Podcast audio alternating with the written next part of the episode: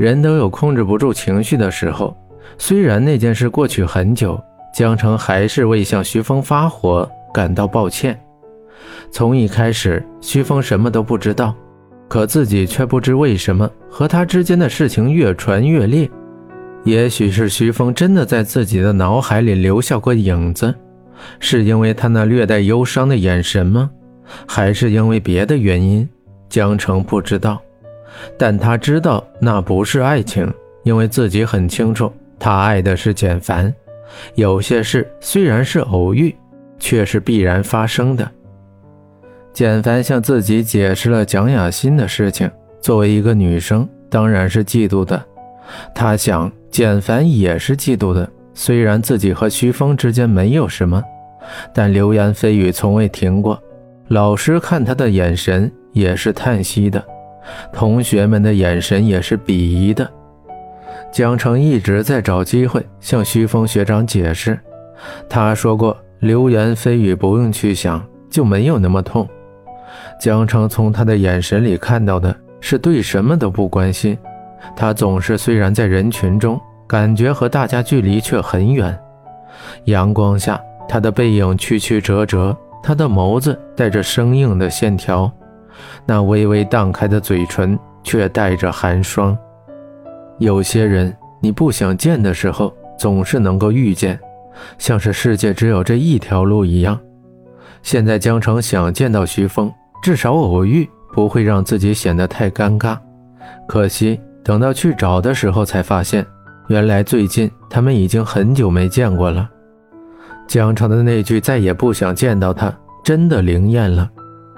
前段时间是五四青年节，江城负责拍摄工作，江城很高兴可以看到徐峰了。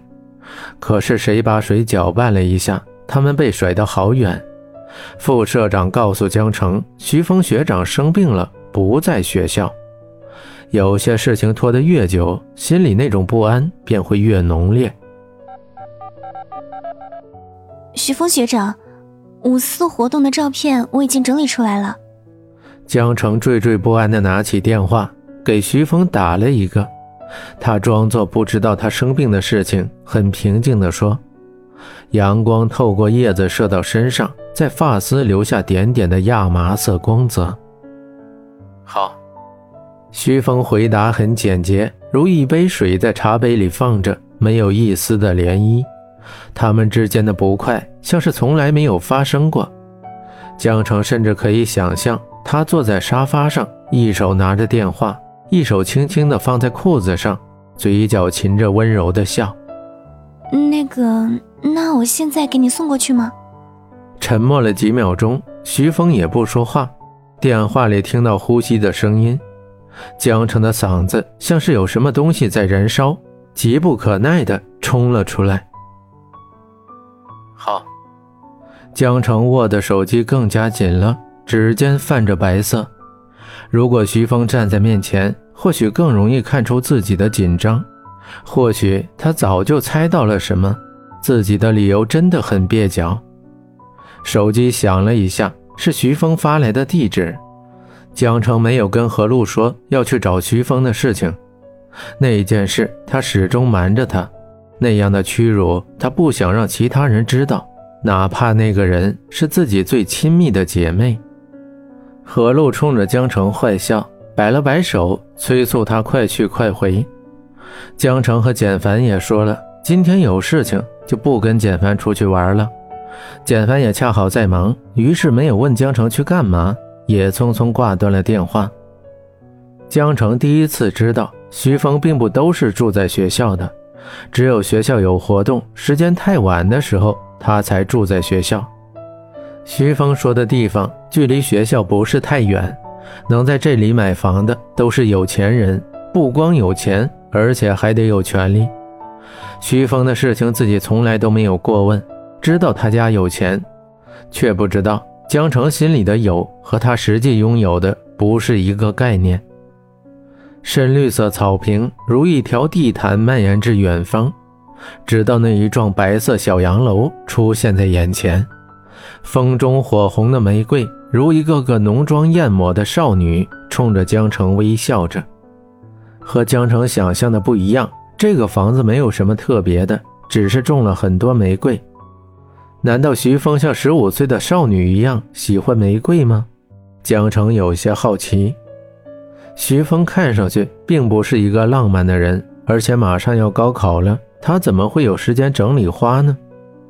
半开的窗子，灰蓝色的窗帘摇曳着，如夜晚天空的幕布，看不到里面的光景。这才是他的颜色，如他的眸子一样。四五个台阶叠在门前，金黄色的门把手折射着耀眼的光芒。你来了。徐峰一手扶着门，斜倚在门口，噙着一丝的微笑，说着，清澈的眸子看向自己的方向。江城不知道是在看他，还是在看这片红玫瑰。江城站在那儿，身边的玫瑰花散发着浓郁的香味儿。江城微微点了点头，朝他走去。室内的布置跟外面给人的感觉完全不同，黑色的真皮沙发。黑色窗帘，黑色的门内，黑色的玻璃桌子，就连台灯的框架都是黑色的。室内只有淡淡的光线，看不清徐峰的脸色。